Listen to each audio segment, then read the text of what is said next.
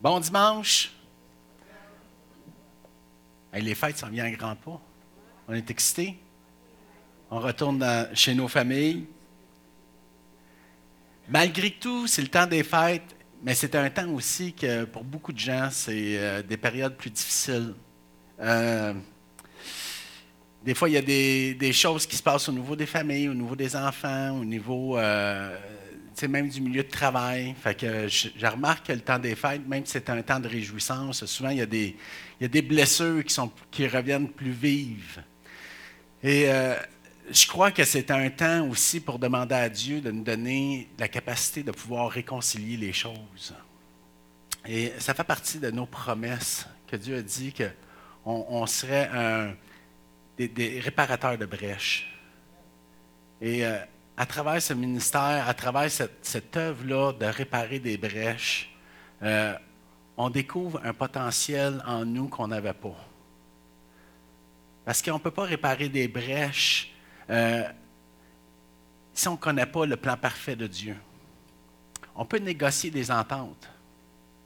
Mais Dieu dit, je ne suis pas en train de négocier une entente. Je suis en train de réconcilier, je suis en train de renouveler, je suis en train de faire naître un jour nouveau une nouvelle relation. Et c'est ce que Christ a fait avec nous, avec le Père, réconciliant l'homme avec Dieu. On est passé d'un, de gens qui marchaient euh, livrés à nous-mêmes à des fils héritiers, remplis du Saint-Esprit. Et je crois qu'on a quelque chose à.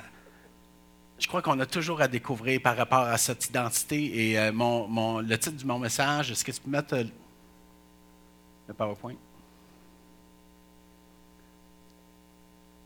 Qui fait référence qui fait référence au message que j'avais amené il y a deux semaines. J'avais amené une partie du message où on parlait des frontières, où on parlait que nos vies étaient en connexion avec d'autres frontières, avec d'autres vies, et que c'était important de, de concilier, c'était important de garder les alliances en ces frontières il y a plusieurs personnes qui sont venues me voir et ont dit Écoute, j'avais beaucoup de questions puis beaucoup de, choses que j'aurais aimé comprendre par rapport à cette partie-là.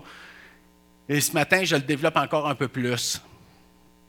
Un peu plus au niveau de comment, faire le combat spirituel. On a tellement entendu parler du combat spirituel. Est-ce que moi, ça fait longtemps que je, je, participe au combat spirituel, mais je n'ai entendu parler et j'ai tout vu. En tout cas, je pense d'avoir vu pas mal de choses. Mais il y a quelque chose qu'on découvre. C'est que le combat spirituel, ce n'est pas quelque chose de lourd. Ce qu'on pense croire, que le combat, quand on livre le combat avec le Seigneur, ce n'est pas lourd. Ce n'est pas quelque chose de lourd. Les disciples apprenaient que ce n'était pas lourd suivre Jésus. Au contraire, c'était inspirant c'était miraculeusement excitant. Les disciples avaient tendance à prendre toutes les choses lourdes c'est un malade. On va le guérir. Ah, ça l'air être simple pour lui. Il y a 5000 hommes affamés, on va les nourrir. Comment on va faire? Pas de trouble, on va multiplier. Wow, c'est simple.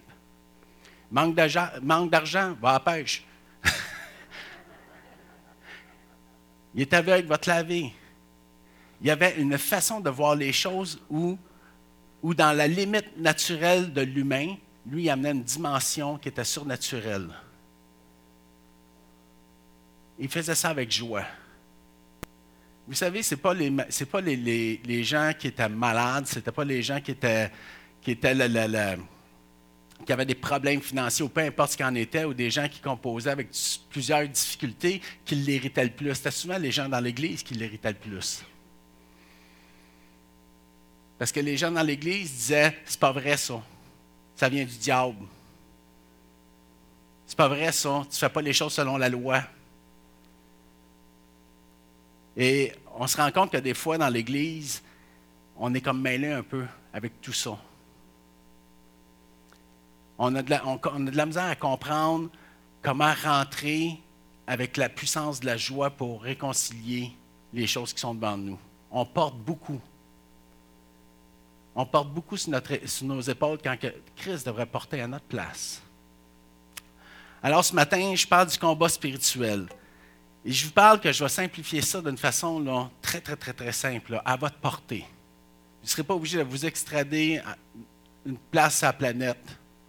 Vous allez pouvoir partir de votre propre foyer, de votre propre vie, de vos propres relations. La façon qu'on doit combattre est tellement différente de la façon qu'on a appris comment gérer les, les situations dans le monde que véritablement, il faut avoir un renouvellement d'intelligence. Je vous le dis, on n'est pas capable, humainement parlant, de comprendre la dimension qui est dans le royaume de Dieu. À moins que ça nous soit révélé. C'est impossible. Dieu a une capacité de faire les choses qui dépassent nos moyens. Celui qui a créé l'univers, qui a créé absolument tout, comme José disait, se préoccupe de nos vies se préoccupe de chaque seconde de nos vies. Et il a envie de participer à chaque seconde de nos vies. On est souvent habitué de voir un Dieu lointain. Fait il est tellement loin qu'on passe notre temps à penser qu'on peut faire les choses sans lui. Mais voici ce que Dieu dit dans Isaïe 55. Il dit, mes pensées ne sont pas vos pensées et, vos voix ne sont pas mes voix, dit l'Éternel. Autant les cieux sont élevés au-dessus de la terre, autant mes voix sont élevées au-dessus de vos voix et mes pensées au-dessus de vos pensées. C'est impossible de plaire à Dieu si on ne reçoit pas de sa part la révélation de sa volonté, de ses pensées. Alors, on peut mettre, vous pouvez serrer la religiosité dans votre tiroir, ça ne sera pas utile pour avec ce que je m'en viens. La religiosité, le fait de venir, de vous déplacer le dimanche matin, ça ne vous donne pas grand-chose de plus. Ce n'est pas là que ça se joue.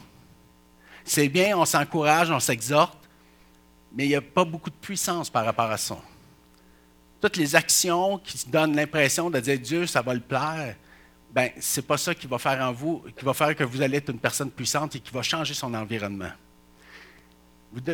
C'est mieux de rester à la maison et de dire Seigneur, je suis prêt à obéir aujourd'hui que de venir pendant toute l'année à l'Église. L'obéissance vaut mieux que les sacrifices.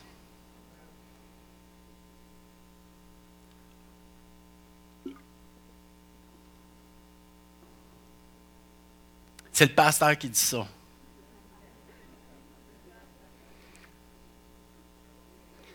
Ma femme a dit, moi et ma femme ont dit tout le temps, je préfère de loin une garderie où les enfants crient, pleurent parce qu'ils sont vivants qu'un cimetière. Et prêcher devant des pierres tombales, c'est décourageant. Je préfère avoir la préoccupation, par avoir le mandat de gérer les crises puis les affaires parce que ça bouge, parce que ça vit, que d'avoir des gens qui sont là, qui ne bougent pas, puis qui ne se passe rien. Vous savez, l'Église, c'est supposé être le lieu le plus vivant qu'il n'y a pas sur la planète. C'est supposé être le lieu le plus joyeux qu'il n'y a pas sur la terre. Ça devrait être les gens les plus inspirants, les plus inspirés que la ville puisse avoir. Et je crois que nos vies devraient avoir un impact sur toute autre personne qu'on rencontre. Que ce soit juste de dire, je veux te bénir. Seigneur, donne-moi la, la capacité de bénir cette personne-là. Révèle-moi ses besoins. Et Dieu fait les choses d'une façon tellement extraordinaire. On peut voir avec José, sa mère. Elle a fait quelque chose et ça a été un élément. Elle a béni sa mère avec son don et, cette, cette parole-là a su répondre à son cœur. Et elle s'est dit, il faut que vous puissiez avoir ce que j'ai reçu de la part de Dieu. Et cette histoire, on l'a entendue, puis on l'a prêché des centaines de fois, qui s'appelle la Samaritaine. Quand elle a pu voir la, vie de Christ. Est partie au village. Elle s'est dit, il faut venir entendre ce que cet homme-là a fait dans ma vie. Et on a la capacité d'amener la, source d'eau vive aux gens. Première chose que je vais amener, c'est de dire il est difficile de combattre le, le combat spirituel, d'embarquer dans une guerre spirituelle si vous ne connaissez pas votre identité. Je pars avec ça parce que c'est tellement important.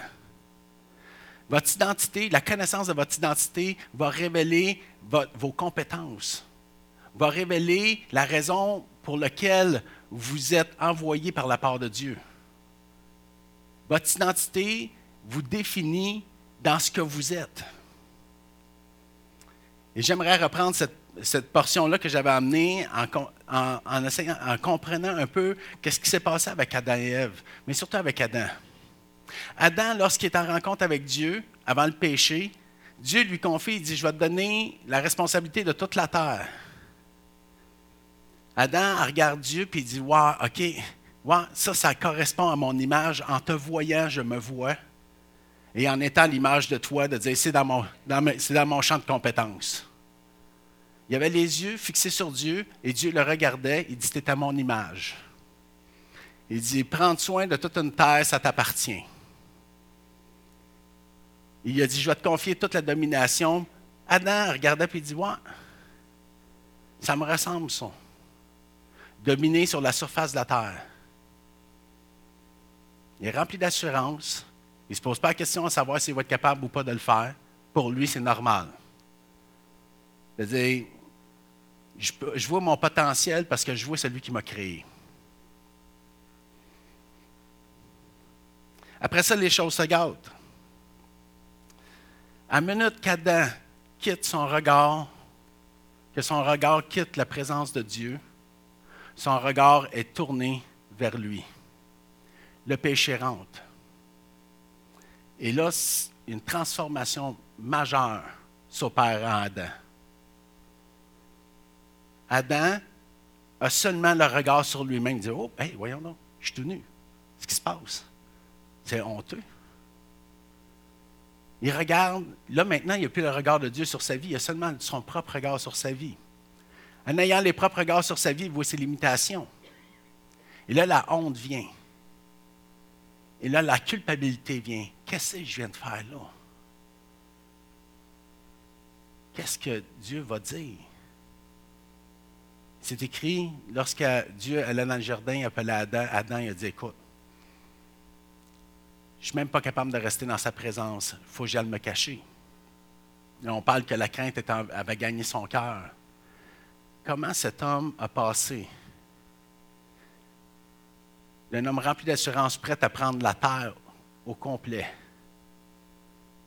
Là maintenant, il n'est même plus capable de supporter sa propre personne. Il n'est même plus capable de supporter la présence de Dieu et encore moins la présence de sa femme. La première chose qu'il fait, il dit, elle a été plus puissante que moi. Tu n'aurais pas dû la mettre là, à me tromper.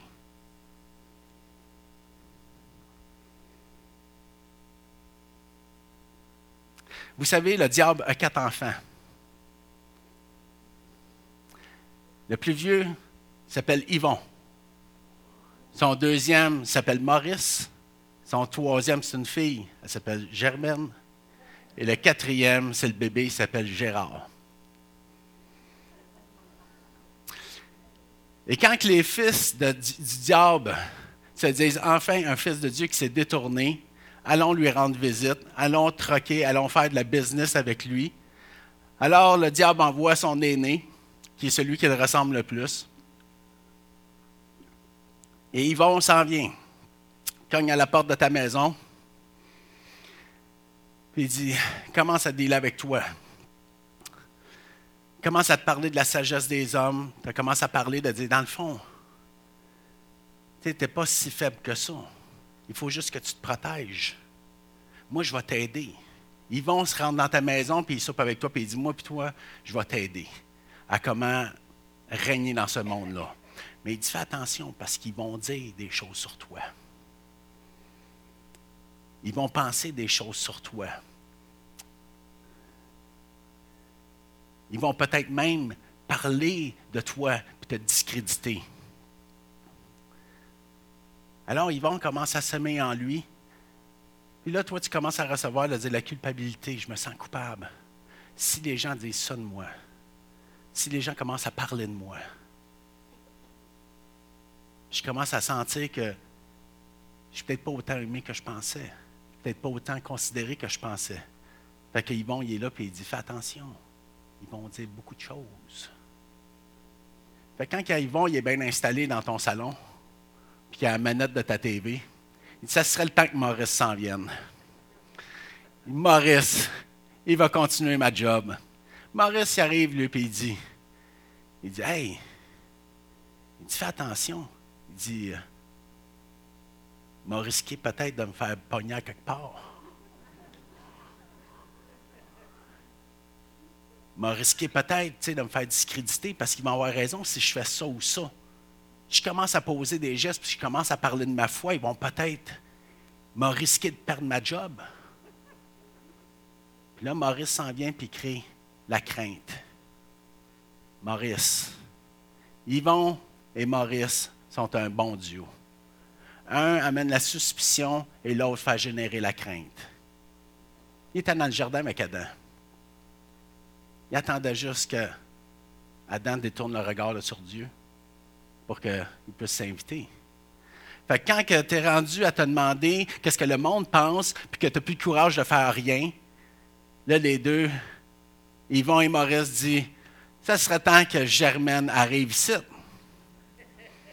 Qu'elle puisse euh, s'occuper de la maison, parce que lui, il n'est plus sûr de rien, puis il ne veut plus rien faire. Fait que Germaine, elle va bien, bien faire sa job. Fait que Germaine arrive, puis elle, puis elle gère, puis. Il y a tout le temps quelqu'un qui va prendre des décisions sur ta vie et qui va t'imposer, dans le fond, sa propre vision des choses parce que toi, tu as tellement peur de ce que les gens peuvent dire, tu as tellement peur de ce que tu pourrais faire que d'autres personnes vont prendre des décisions sur ta vie. Fait que Germaine, commence à rentrer dans ta maison, puis elle commence, à, elle commence à prendre le contrôle de ta vie. Et Germaine t'amène à un moment donné à penser, de dire, écoute, moi, je subis ma vie. C'est pas moi qui prends une décision, c'est tout le temps quelqu'un d'autre qui prend une décision parce que moi, je n'ai pas le courage d'en prendre. Puis ainsi de suite, ça s'en va. Puis à un moment donné, ben, tu dis, écoute, je suis même plus maître chez nous. Je passe mon temps à me demander ce que les gens vont dire. J'ai peur d'accomplir quoi que ce soit. Puis je suis tout le temps en train de, me faire contrôler par quelqu'un parce que je n'ai pas le courage de me tenir. Quand que Germaine, Yvon et Maurice sont assis à l'entour de la table, il dit, il me semble qu'il manque de party ici. Il faudrait venir faire Gérard. Invitons Gérard, le bouffon de la famille, l'irresponsable, l'immature de la famille. Lui, il va mettre le party. Fait que Gérard rentre dans la maison. Et quand Gérard est là, bien voici ce que le monde entier voit. Ben, c'est pas Gérard. C'est lui qu'on a gérardement vu de prendre une bonne décision. Et là, le quatuor est là. Et là, dans votre vie, si c'est les pensées que vous avez, vous demander ce que les gens vont penser de vous, si vous avez toujours l'incertitude ou la crainte de poser un geste, et si au bout du compte, vous avez toujours l'impression que quelqu'un qui est en train de voler votre liberté, voler le contrôle de votre vie, et qu'à tout bout de champ, on vous, regarde comme étant la personne qui ne prend jamais de décision, qui est tout le temps en train de subir sa vie, bien, je vous le dis tout de suite, vous devez mettre ces gens-là dehors si vous voulez faire du combat spirituel. C'est de même ça marche. Ces pensées-là ne sont, pas des pensées liées à votre identité. Les fils de Dieu ne répondent pas à Yvon, répondent à la parole de Dieu. Leur assurance vient parce qu'ils sont remplis de l'esprit. Puis les germaines et les gens qui viennent contrôler, c'est des gens qui, dans le fond, de dire Je ne suis pas obligé de me faire contrôler, j'ai déjà ma destinée. Je n'ai pas obligé que tu me contrôles. Et si je décide de me soumettre à toi, je me soumets à toi par obéissance à Dieu. Et il n'y aura jamais de place pour Gérard. Parce que Gérard, c'est le temps de dernier invité, il faut que les trois premiers soient là pour que lui soit invité.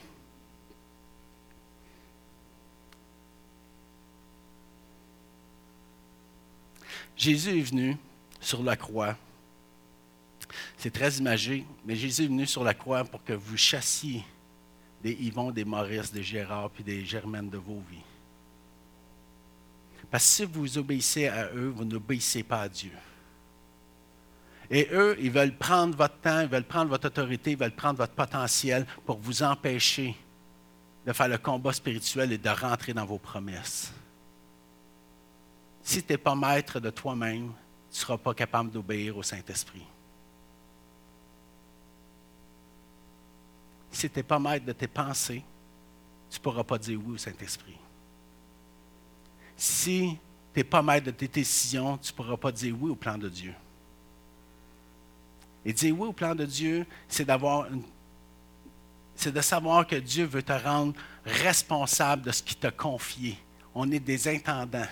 Dieu a mis sur notre autorité l'ensemble des choses qui vous entourent. Il ne fera pas la job à votre place, mais il va vous donner la sagesse, la puissance et la connaissance pour le faire. Jésus est venu pour qu'on puisse accéder, retourner auprès du Père pour que le Père nous révèle notre identité, notre révèle notre potentiel, pour qu'on puisse regagner les promesses et les alliances. Et c'est là que j'ai, il y a deux semaines, Dieu a un verset où ce que Dieu dit, je suis venu pour restaurer ça. Que Dieu de paix vous sanctifie lui-même tout entier et que tout votre être, esprit, âme et corps soit conservé irrépréhensible lors de l'avènement de notre Seigneur Jésus-Christ. Quand le péché est arrivé, l'esprit est devenu mort en nous, coupé de la présence de la source de Dieu. On est devenu sans, sans ressources spirituelles. Alors, on a dû composer avec l'âme et le corps, les, émotions et les, perceptions, notre intelligence. Mais si ce n'est pas l'esprit qui anime notre âme et qui anime notre corps, nos perceptions, on répond au niveau émotionnel et non pas au niveau spirituel. Et c'est important de comprendre que tout commence au niveau spirituel, tout commence de la révélation que vous avez de Dieu et qui vous permet de remplir votre être de sa présence, de son esprit, de sa puissance.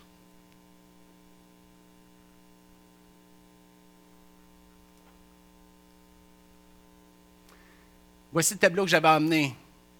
Ou de dire, voici qu'est-ce que Dieu vous a confié. Voici votre réalité de vie, votre, votre plan que Dieu a déposé devant vous. Vous êtes au centre, et alentour de vous, il y, a il y a des frontières qui sont connexes avec vous.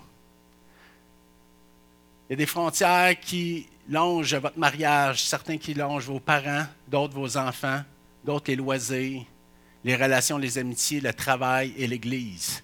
Il y en a d'autres, mais je vous ai mis principalement ceux qui sont les plus importants. Et chacune de ces frontières représente quelque chose de très spécifique que vous devez comprendre ce matin pour véritablement comprendre quel est votre rôle et comment prendre part à ce rôle. Dieu vous voit, vous, comme une nation. Vous êtes une nation à devenir.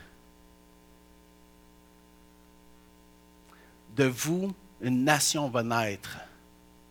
C'est la promesse que Dieu a donnée à Abraham. C'est la promesse que Dieu a donnée à Isaac. C'est la promesse que Dieu a donnée à Jacob et c'est la promesse que nous avons reçue par Jésus-Christ, que de nous naîtraient des nations. Une nation, y a-t-il un chiffre pour déterminer une nation? Est-ce qu'une nation, ça commence à deux? Une nation a commencé avec Abraham. Lui, il l'a reçu. Il dit, va maintenant faire restaurer l'alliance avec ta femme. Et tu vas commencer la première étape de la nation que je veux que tu fasses. Et un jour, je vais te donner une descendance et je, que tu je veux que tu installes une alliance avec ton fils pour que tu puisses sceller tes alliances. Voici la parole que Dieu a donnée à Abraham qui s'en va jusqu'à Jacob et qui vient jusqu'à nous. Dieu lui dit, je suis le Dieu Tout-Puissant, sois fécond, multiplie, et multiplie une nation et une multitude de nations de toi, et des rois sortiront de tes reins.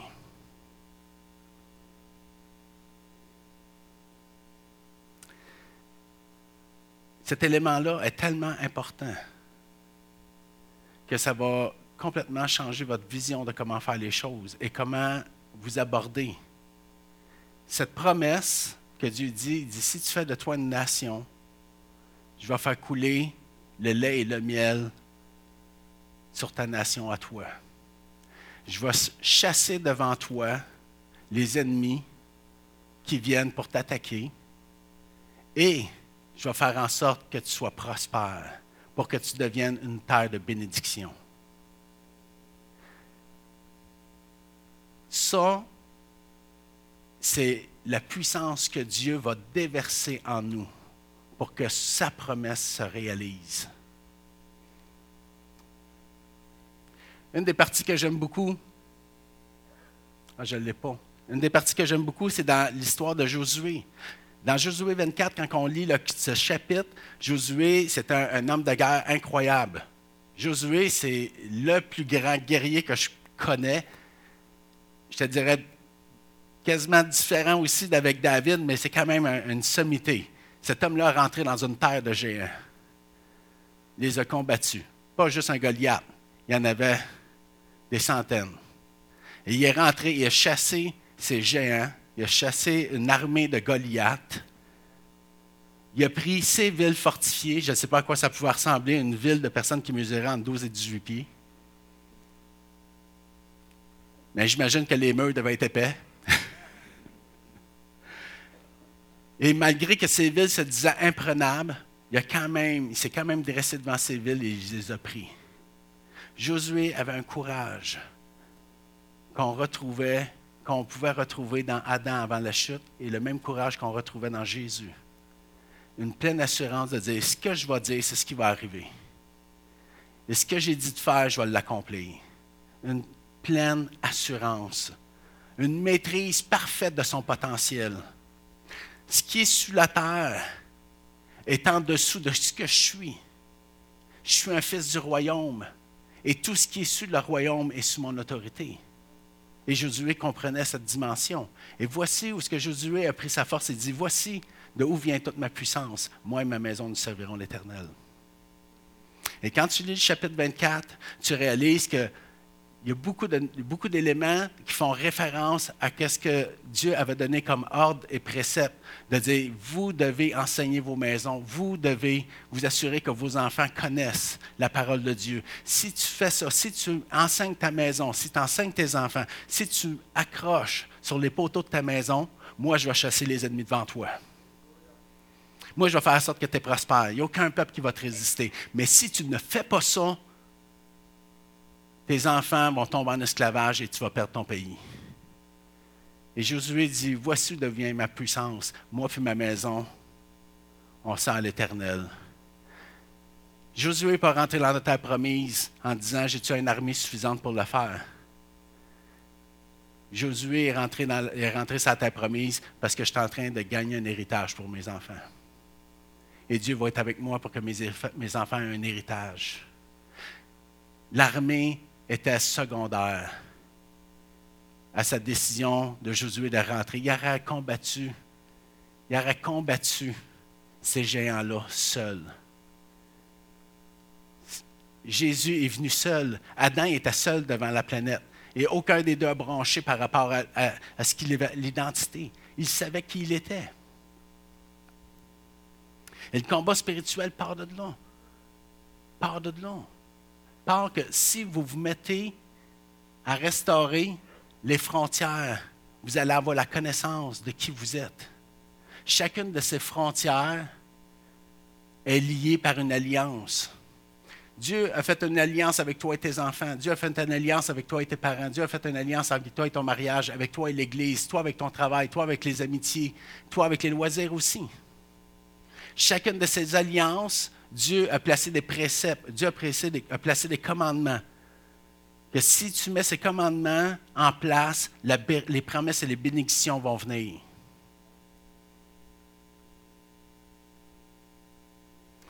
Dans Timothée, on voit que Paul a saisi cette réalité, lui qui n'était même pas marié puis il n'avait pas d'enfant, mais il comprenait, il comprenait le principe. Il dit à Timothée, il dit, prends pas, prends pas des leaders sur l'Église qui n'ont pas saisi cette vérité. Parce que s'ils ne sont pas en mesure d'enseigner, d'emmener la parole de vie dans leur propre maison, ils ne seront pas des gens qui vont être capables de bâtir l'Église. Parce que les leaders de l'Église doivent rappeler aux pères qu'ils sont les chefs de leur maison et qu'ils doivent déverser la bénédiction dans leur foyer.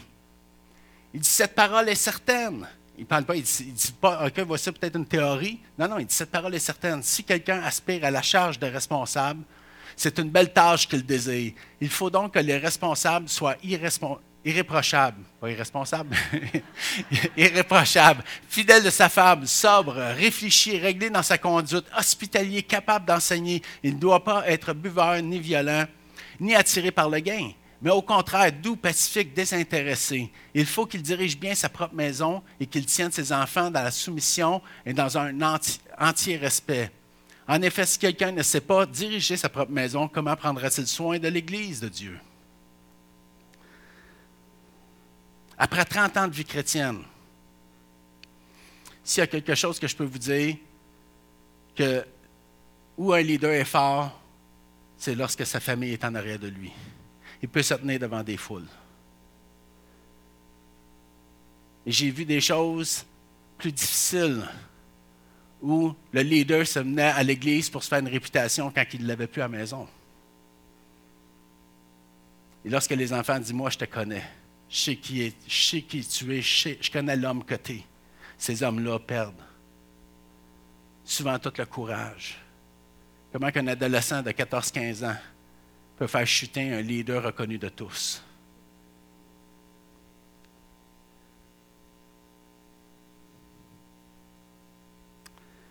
Mais on veut prendre cette responsabilité-là au sérieux. Vous savez, lorsqu'on rentre, puis qu'on commence à vouloir franchir ces frontières, je peux vous dire de quoi c'est les frontières les plus difficiles à franchir. Dans ma vie, j'aurais fait du ministère à 100 000 à l'heure. Tu veux que je prenne soin de 100, 200 personnes, il n'y a pas de trouble, mais envoie-moi pas devant mon Père. Je suis prêt à faire alliance avec n'importe qui, mais dis que je ne ferai pas équipe avec ma femme. C'était.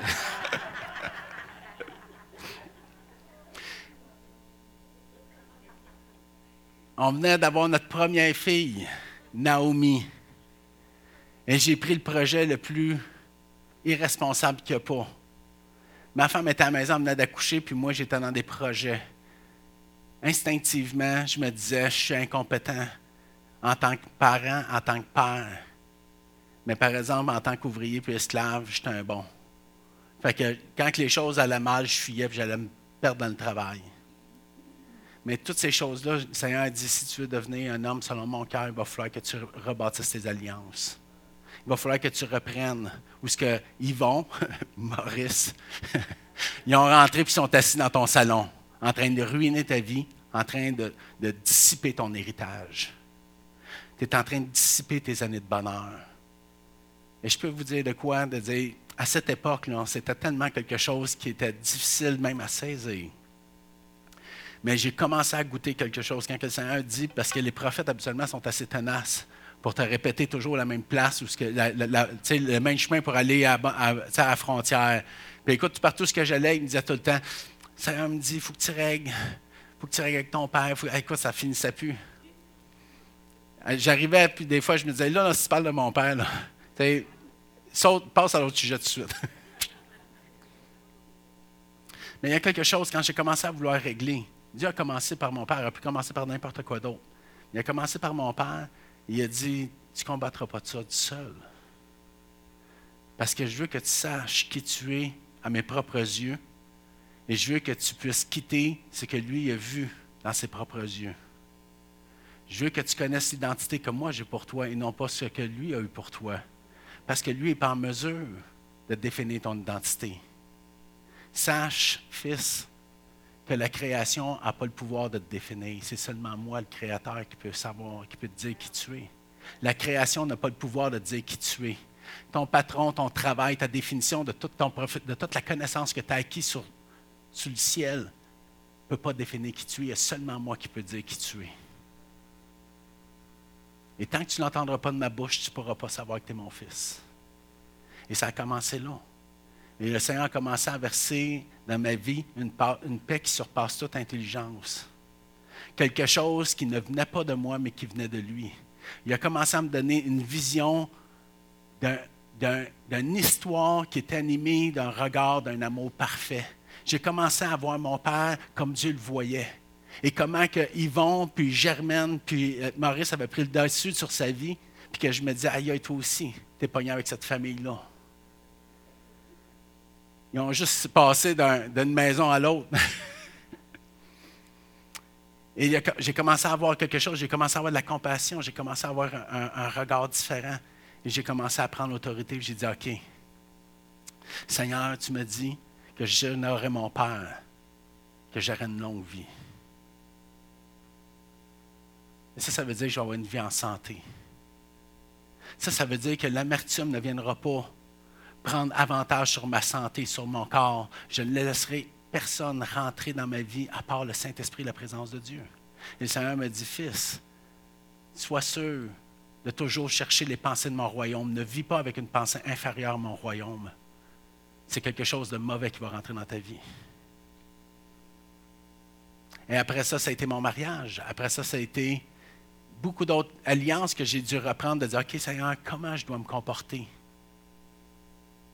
Comment je dois me comporter avec ma femme? Il dit, tu as fait une alliance à l'hôtel, fais juste respecter ce que tu as dit à l'hôtel, mon homme, puis tu vas être en business. Honore-la, chéris-la, protège-la. Confie-lui tout ce que tu as, confie-lui ton cœur, fais-y confiance.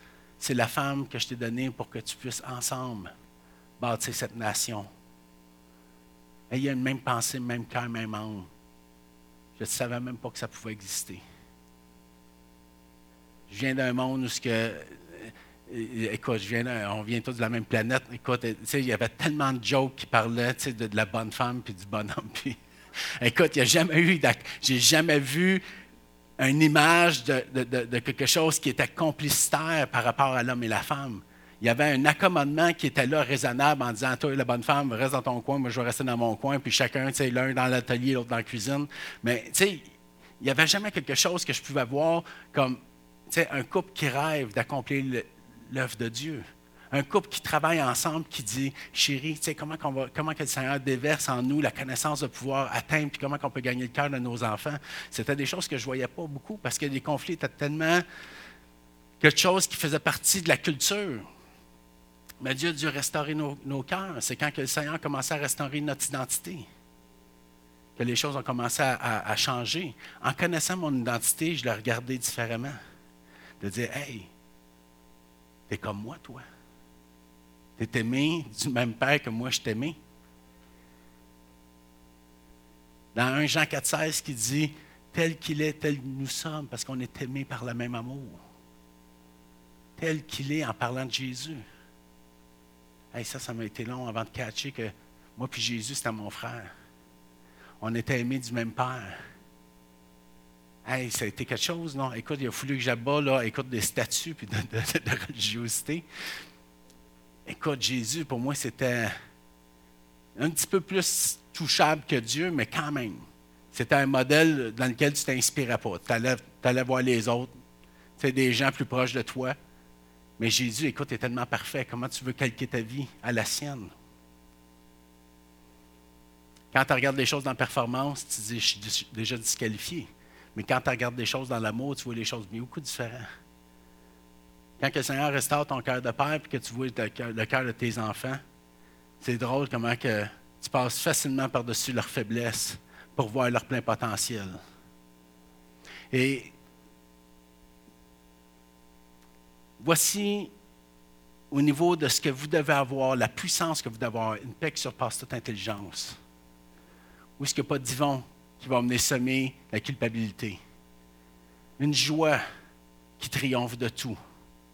Ça, c'est des Maurice qui n'arrivera jamais à vous faire douter que le meilleur est devant vous. Des germaines qui vont vous tourner, qui va vous détourner des promesses de Dieu pour les soucis de ce monde. la pleine confiance en Dieu. Que peu importe de ce que vous allez vivre, peu importe ce que vous allez affronter, est-ce que vous êtes capable, en toute situation, absolument toute situation, même si la situation est très grave, avoir une pleine confiance en Dieu, voici à quoi ça ressemble.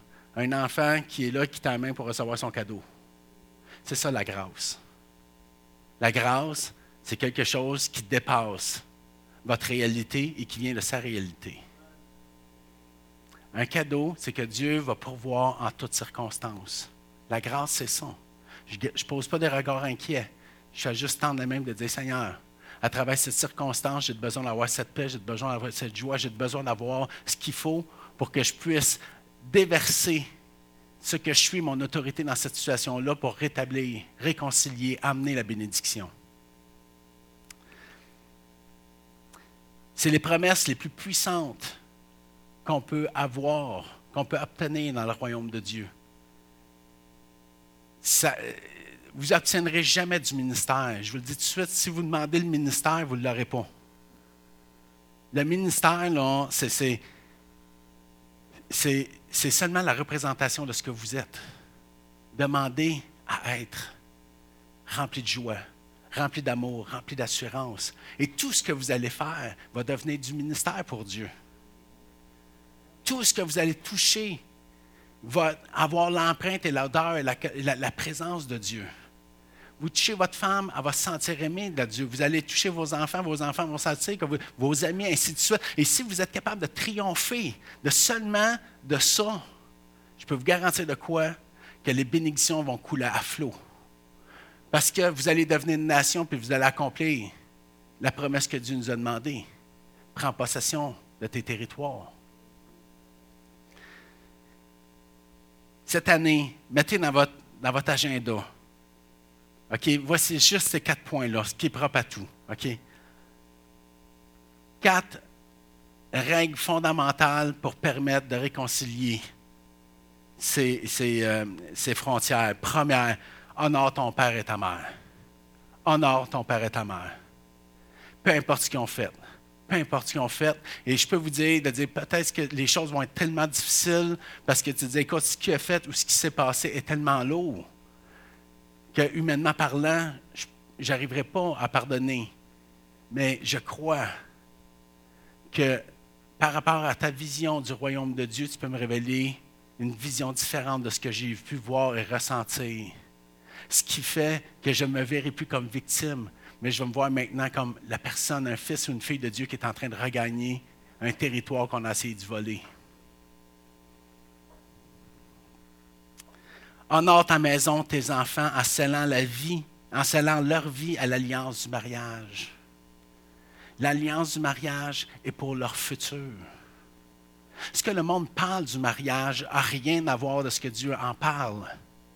Et les promesses du mariage que tout le monde aspire, de dire est-ce que ta faveur va être sur notre couple, est-ce que ta faveur va être sur nos enfants, est-ce que mes enfants vont pouvoir voir la main de Dieu agir sur leur vie, il faut que le mariage soit honoré dans la maison. Il faut que le mariage soit honoré dans la maison. Vous savez qu'est-ce que vous allez laisser le plus grand héritage à vos enfants? C'est de dire, moi, je voudrais poursuivre la vie de mes, parents. Parce que mes parents poursuivaient la bénédiction de Dieu. Mes parents poursuivaient leur identité. Ils connaissaient ce qu'ils étaient et on a vu des gens puissants et ils ne nous ont pas fait profiter de leur foi pour qu'on puisse nous grandir maintenant avec notre relation avec Dieu. Et ça se passe au-delà de nos enseignements. C'est ce que le Saint-Esprit peut faire parce qu'on est en accord. Il y, a, beaucoup de choses à parler. Nous, la, critique, le murmure n'a pas de place dans notre maison. Des Yvon et des Maurice n'ont pas de place dans notre maison. C'est d'avoir Tu ne parles pas contre tes professeurs. Tu ne parles pas contre les autorités qui sont sur ta vie. Tu ne parles pas contre ton patron. Tu n'es pas heureux, tu n'es pas un esclave. Lève-toi et va ailleurs. Ou si tu n'as pas le choix d'être là, apprends à te soumettre. Les rebelles, les rebelles n'ont pas de bénédiction. De demande à savoir comment tu pourrais gagner le cœur de ton professeur. Demande au Saint-Esprit de dire comment que tu pourrais faire pour devenir une personne d'excellence. Honore, honore-les. Et regarde comment son comportement va changer. Ça se dit bien dans le salon, mais par exemple, la question qui suit, c'est de dire, as-tu fait ça, toi, dans ta vie? Et si tu n'as pas de témoignage dans ta vie de dire, j'ai honoré des patrons durs, j'ai été soumis à des patrons durs, je n'ai pas critiqué, je n'ai pas murmuré, si je l'ai fait, j'ai demandé pardon. Ce n'est pas quelque chose qui va sortir naturellement dans votre cuisine. Si vous passez vos journées à maudire, vous allez maudire à votre table de cuisine. Si vous n'avez pas appris, si vous pas appris comment que la bénédiction vient dans la soumission, vous allez élever vos enfants dans la rébellion.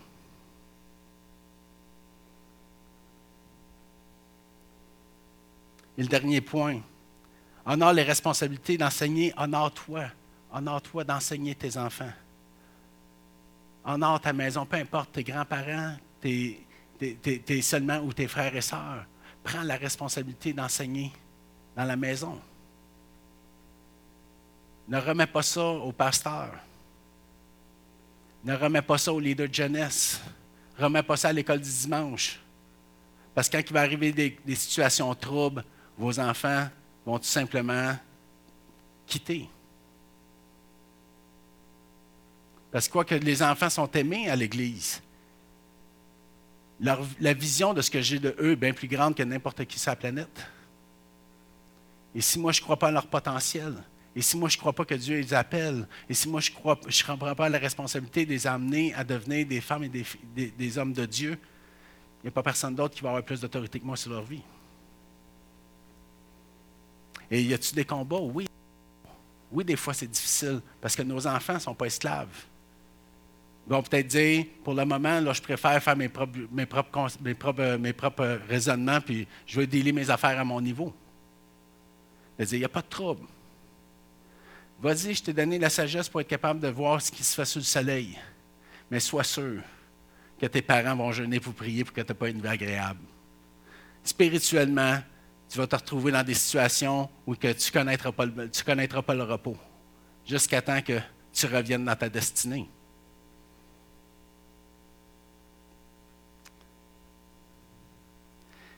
On rentre dans des temps, les papas, c'est vraiment à vous que je m'adresse le plus. Si vous saviez la puissance qui sort de votre bouche, si vous saviez en tant qu'homme comment que ça nous a manqué, comment que beaucoup de choses dans nos vies auraient été bien différentes si nos pères auraient simplement déclarer sur notre vie qu'on était appelé pour servir Dieu. Qu'on était, qu'il aurait cru en nous, qu'on aurait les, qui nous aurait donné la capacité de faire face au Yvon, au Maurice. Et je crois que d'un autre côté, de dire, il n'est jamais trop tard pour commencer à déclarer une parole, une parole, une seule parole. J'ai entendu des témoignages puissants de comment qu'une parole a pu transformer la vie d'une personne. Je connais une femme qui est venue ici pendant des années et son père, il a dit à un moment t'es bonne en français. C'est à peu près une des seules paroles qu'elle a reçues de son père d'encouragement. Cette femme-là, aujourd'hui, fait des années qu'elle ne fait pas de faute. Sa capacité de dire, si tu me donnes juste ça pour te plaire, je vais faire en sorte d'être la meilleure. Alors cette année, je déclaré sur la vie de vos enfants que Dieu les aime, que Dieu a une destinée sur leur vie et que vous croyez à leur plein potentiel. Que Dieu a des choses beaucoup plus grandes et beaucoup plus puissantes qu'il a offert dans le royaume que le monde peut leur offrir. Et apprenez-les à faire face au Yvon, au Maurice, au Gérard, pas à Germaine. Amen.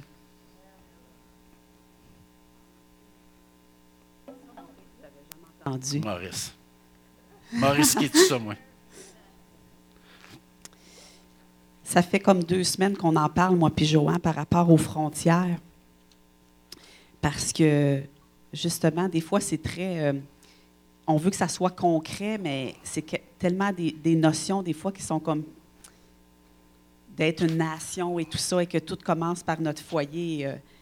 Puis moi, je voulais apporter que de protéger les frontières, moi, je crois beaucoup à ensemble dans l'unité.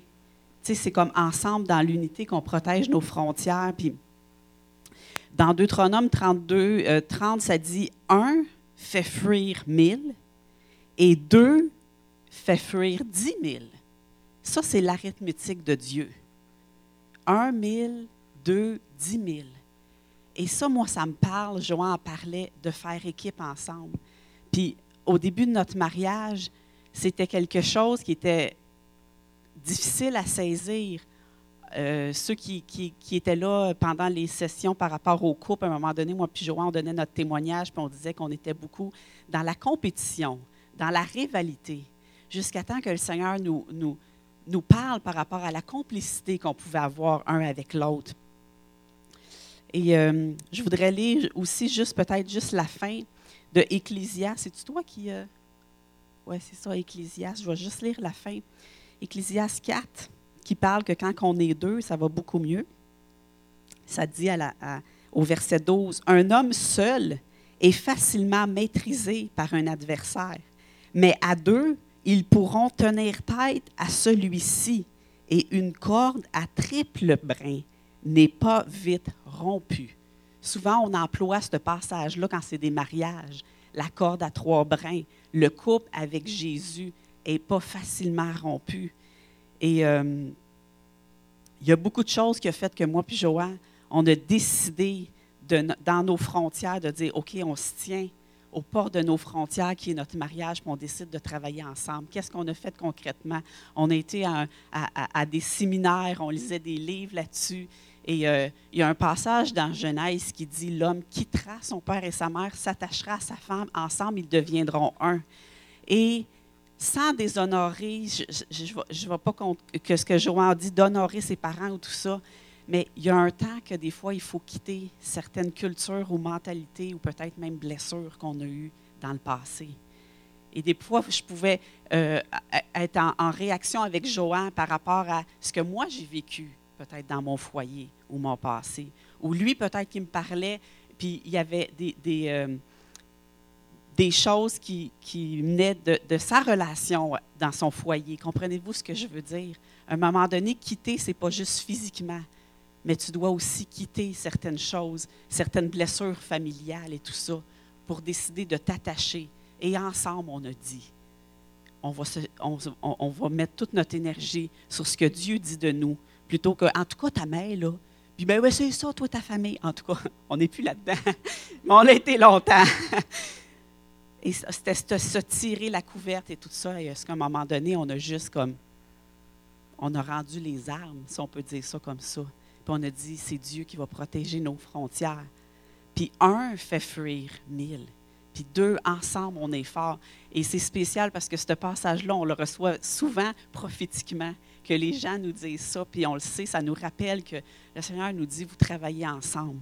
Et quand on s'est mariés, as-tu vu, je m'en souvenais même plus de cette histoire-là, là, quand j'avais eu Naomi, que c'est sous le sang, c'est sous le sang. non, aussi, je voulais dire, euh, pendant, quelques années, j'ai euh, lutté avec l'anxiété. Et des fois, je il y avait de l'angoisse qui était là. En tout cas, je veux pas. Euh, est-ce que c'est des crises d'angoisse? En tout cas, j'étais des fois en panique. Il y avait quelque chose et je le savais que je prenais des fardeaux qui ne m'appartenaient pas et tout ça. Et je luttais beaucoup avec ça. Et je peux vous dire que c'est plus présent dans ma vie maintenant.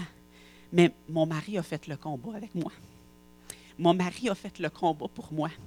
Puis je me souviens qu'à un moment donné, j'étais dans ma chambre et j'étais en train de lutter avec ça et j'avais des palpitations, il y a plein de choses que je voyais noir et tout ça. Et il, était dans le salon et je, dis juste, Joa, viens. Il rentre dans la chambre et il me dit, après ça, il dit, spirituellement, je ressentais qu'il y avait quelque chose sur toi. Et avec autorité, il a commencé à prendre position pour moi, à prier pour sa femme, à déclarer sur ma vie, puis à prendre position à l'adversaire qui venait. Un fait fuir mille, deux, dix mille. Et cette force-là qu'on a ensemble, et c'est sûr dans l'intercession et tout ça, et après ça avec nos enfants, de le déclarer, de prier ensemble.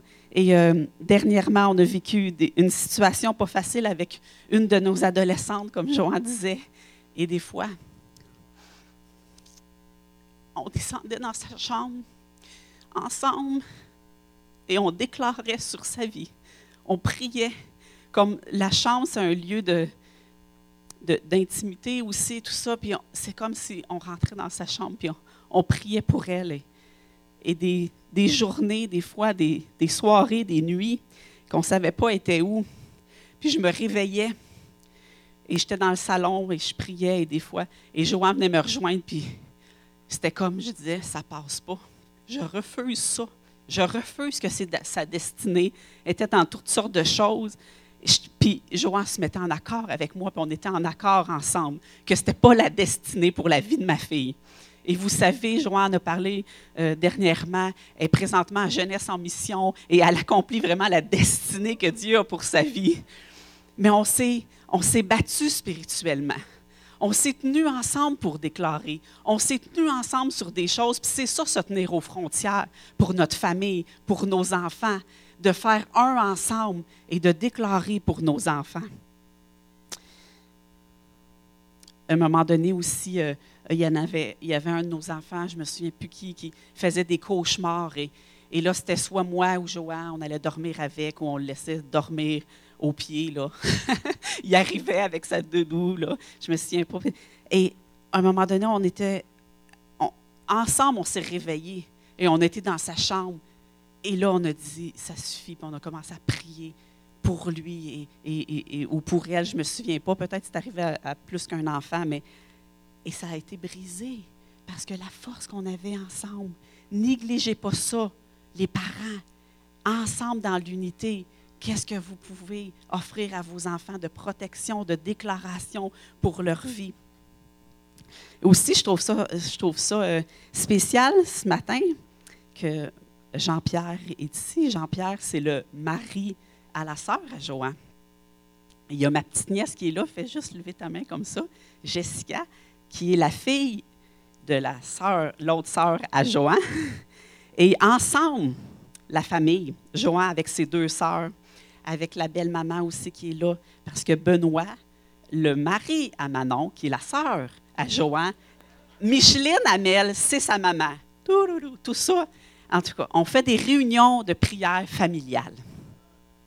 On se réunit ensemble, la famille Dufresne et la famille Tétro, la sœur à, Benoît aussi est là, avec les enfants maintenant qui sont là, les petites nièces et tout ça.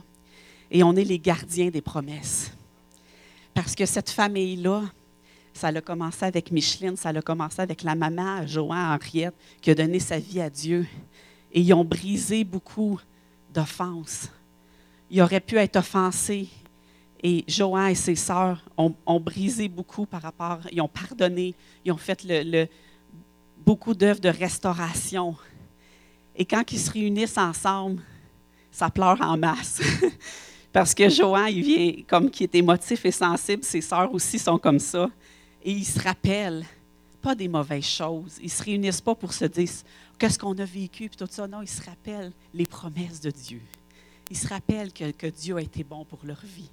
Et on transmet ça à l'autre génération. On est les gardiens des promesses. Puis je veux lire dans Deutéronome 6. Joanne, tu le citais un petit peu tantôt. Dans Deutéronome 6.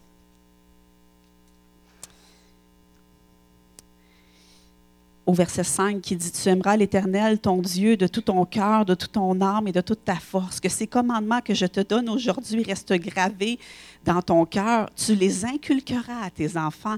Tu en parleras chez toi dans ta maison et quand tu marcheras sur la route, quand tu te coucheras ou quand tu te lèveras. Qu'ils soient attachés comme un signe sur ta main, comme une marque sur ton front. Tu les inscriras sur les poteaux de ta maison et sur les montants de tes portes. Et quand on se réunit ensemble, on se souvient que les Dufresne ont une destinée, que les enfants Dufresne ont une destinée. Et on se souvient les promesses que Dieu a pour nous. Et c'est vraiment une force ensemble. Et on prie aussi pour ceux qui ne sont pas encore euh, au, Seigneur ou pour ceux qui vivent des choses difficiles, mais on sait qu'on est fort ensemble, la famille, quand on se tient. Et ça, ça fait partie de se tenir aux frontières et de prier. On a un groupe familial ensemble aussi, puis quand quelqu'un vit quelque chose, ben on, écrit Hey, voulez-vous prier? Il y a telle affaire qui. Fait ça, c'est un clan ensemble, puis qu'on dit Hey, on se tient aux frontières. Oui, il y a des familles qui se reconnaissent. Amen. On se tient aux frontières et on prie. Et je vous encourage à le faire. Avec vos enfants, peut-être avec votre famille aussi élargie, qui sont chrétiens, tenez-vous ensemble. Il y a vraiment une force. Et euh, je veux finir aussi en parlant de l'Église, l'intercession ici, le groupe, les petits groupes de cellules qu'on est aussi. Ça aussi, on se tient aux frontières ensemble et on prie. Les besoins des autres deviennent nos propres besoins. Les enfants des autres, on le met au centre. Et, euh, je, me souvenais de, ce que j'ai vécu il y a peut-être des années. Moi, j'ai une, chienne, un husky. Elle ressemble à un loup. Elle s'appelle Stella. Elle est bien fine avec nous, mais des fois, en tout cas, elle a du loup. Hein? Fait qu'elle sauve des fois, c'est une fugueuse. Il y avait des moutons en face de chez nous. Et elle s'est sauvée. Et ça faisait deux, peut-être deux fois qu'on la trouvait qu'elle cherchait à aller là. Hein.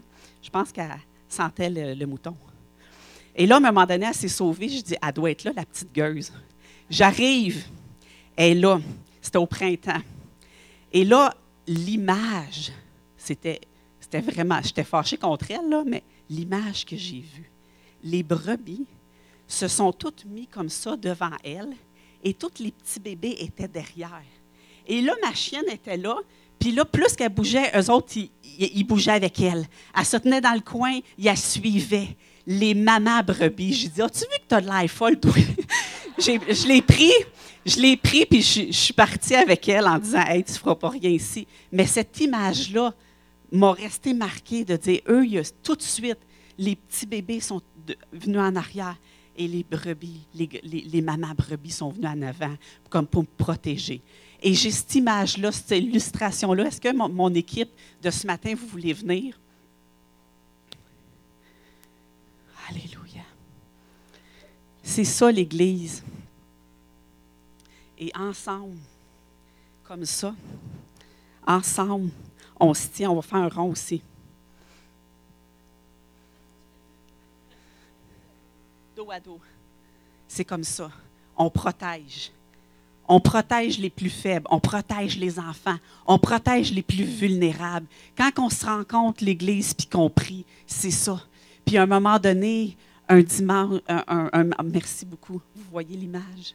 C'est comme ça qu'on se tient pour la prière, tout ça. Merci beaucoup, les amis. Et à un moment donné, un mardi, dans l'intercession, on sentait que c'était ça, que spirituellement, il fallait mettre nos enfants au centre puis euh, on avait prié pour la jeunesse aussi. Il y avait quelqu'un qui avait fait un rêve par rapport à il y a quelque chose, il faut prier pour la jeunesse. Puis c'est comme spirituellement, on les mettait dans, dans, dans, le milieu, puis on se tenait. Puis on se tenait aux frontières. Puis on disait à l'ennemi, tu ne toucheras pas à notre jeunesse. Tu ne toucheras pas à nos enfants. On se tient comme des gardiens des promesses. On se tient comme des anciens au port de la ville. Ça, c'est ça, protéger nos frontières protéger les frontières de cette Église, protéger les frontières de cette famille? Est-ce que ça, devient concret pour vous?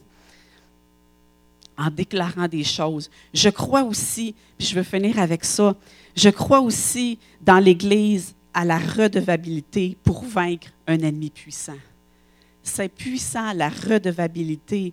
Dans Jacques 5, 16, ça dit, confessez donc vos péchés les uns aux autres et priez les uns pour les autres afin que vous soyez guéris. La prière fervente du juste a une grande efficacité de confesser ensemble.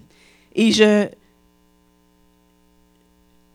je crois à la redevabilité.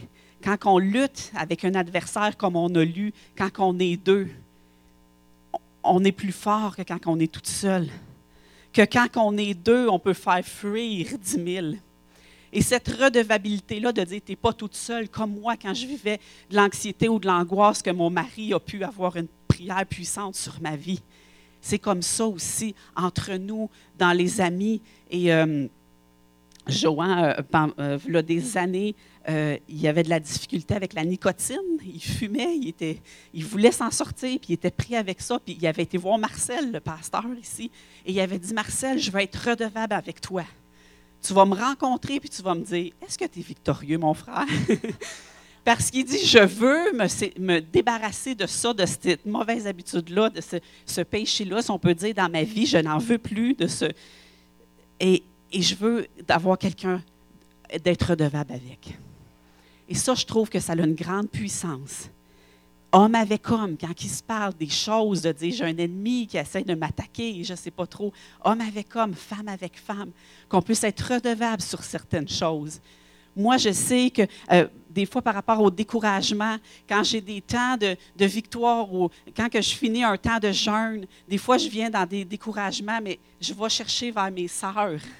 Je vais chercher des sœurs, puis je leur confesse ça de dire, je ne veux pas tomber dans le découragement. Je me connais, je le sais, que des fois, l'ennemi vient dans des périodes de fatigue, dans des périodes après euh, des, victoires et qui vient comme pour essayer. Est-ce que vous voulez prier avec moi? Est-ce que je veux, être, je veux être redevable envers vous? Et là, des fois, comment ça va, Sonia? Tu sais, là, comment ça va que tu le sais, là, que c'est pas juste, oh, ça va bien. Ah, Alléluia, le Seigneur est bon, gloire à Dieu, Alléluia, l'agneau. Non.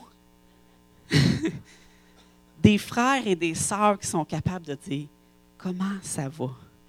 J'ai vécu ça cette semaine. On a rencontré un couple d'amis qu'on aime beaucoup. Et la question était là. Ça va vite au cœur.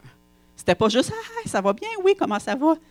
Comment ça va, toi? Tu sais, il y a un ton que tu es comme OK, je peux plus dire n'importe quoi. Là, il y a quelque chose. Et il y a des cœurs à cœur et des cœurs qui s'ouvrent. Comprenez ce que je veux dire. Mais il y a un temps comme ça. Puis je pense que ça, ça fait free l'ennemi. Quand on a des relations authentiques, quand on a des relations de cœur à cœur. Peut-être pas avec tout le monde à l'Église qu'on peut ça, mais tu as certainement des amis plus proches dans ton petit groupe que tu le sais aussi, que tu peux dire, puis que tu peux ouvrir ton cœur, puis qu'il y a des fardeaux qui viennent sur ton cœur. Puis on dirait qu'après ça, juste de n'en avoir parlé, il y a 50% qui ne sont plus là. Parce que tu n'es plus toute seule, mais tu fais partie d'un clan, puis il y a quelqu'un qui se bat à tes côtés. Je préparais ça, puis je voulais juste. J'ai à cœur de dire ça. Ici, à la chapelle chrétienne, on fait le ministère ensemble. Moi et mon mari, on fait le ministère ensemble. On croit au ministère de couple ensemble. On croit aussi que dans l'intimité, un homme doit être avec un homme et une femme doit être avec une femme, dans la façon de faire le ministère. Vous ne verrez jamais Christian, le pasteur de jeunesse, aller prendre un café avec une adolescente toute seule. Ce n'est pas dans nos pratiques. On s'est donné des balises. On, protège nos frontières. Est-ce que vous me suivez? On protège nos frontières. Si vous le voyez avec une adolescente, c'est sa fille dans un restaurant. Il n'ira pas toute seule. Il va aller avec quelqu'un d'autre, il va emmener sa femme s'il a rencontré une jeune femme. Mon mari, s'il a rencontré une femme pour de parler des problèmes plus personnels, c'est sûr que je vais être là. On va rencontrer des couples ensemble. Vous ne me verrez jamais. Je suis redevable envers vous dans un bureau, la porte fermée dans mon bureau avec un homme. Jamais. Pourquoi? Je peux dire, je suis tellement peu et je suis tellement spirituel. Parce que je suis pur, parce que je veux être spirituel, je ne le ferai pas. Parce que je me tiens devant le Seigneur et devant mon mari et on l'a mis des balises. Et c'est la même affaire pour les gens qui travaillent dans des petits groupes comme ça. C'est juste une façon de faire. Pourquoi j'en parle? J'ai à cœur d'en parler. J'ai à cœur de juste redire ça. Homme avec homme, femme avec femme. Et si, ton, si ta femme te dit, des fois je ne suis pas à l'aise de la façon que tu parles, écoute, écoute ton mari. Ça aussi, c'est mon, mon conseil. Écoute ce que ton mari dit. Écoute ce que ta femme dit. Tu as tout à gagner. Vous êtes un ensemble. C'est ensemble que vous faites l'œuvre. J'ai jamais entendu personne ici dire ça, mais si j'entendrais quelqu'un dire ça, oh, moi je suis tellement spirituel, puis c'est tellement avec un cœur, puis je vais je prier pour elle, là, même si ma femme n'est pas là, mais je suis tellement peur. Non. Moi, je ne suis pas à l'aise avec ça. Puis nous ne sommes pas à l'aise avec ça, la façon de faire le ministère. Est-ce que vous êtes avec moi? Protégez-vous. Moi, je le dis parce que je veux aussi protéger mes leaders et je veux que vous soyez protégés. La Bible dit que celui qui se pense debout prenne garde de tomber. On est tellement dans un monde, toutes sortes de séductions et tout ça. On veut dans l'Église être capable de se protéger, de faire les choses ensemble, d'être en unité et de ne pas laisser des portes ouvertes n'importe où. Madame Massot n'ira jamais prendre un café toute seule avec un homme. Hein? Son mari va être là. Si elle y va, c'est avec son homme. De toute façon, je vous le dis tout de suite, moi, je ne le ferai pas parce que M. Massot est encore capable de se défendre. il, il protège ses frontières. Alléluia. Alléluia. On est puissants ensemble et on doit protéger en tant que couple, en tant qu'Église, en tant que communauté on protège nos frontières. On se tient ensemble, on déclare ensemble les promesses sur nos enfants. Est-ce qu'on peut se lever ensemble? Tu voulais finir comment? On fait prier les gens. Ça serait bien, ça. Si vous voulez vous joindre ensemble, peut-être des coupes ensemble ou quelque chose, puis de prier les uns avec les autres. Peut-être vous pouvez dire, j'ai besoin du corps. peut-être que c'est quelque chose de dire, moi, je, moi, ça m'interpelle, ça, de protéger mes frontières, peu importe le sujet que peut-être le Seigneur vous a interpellé ce matin.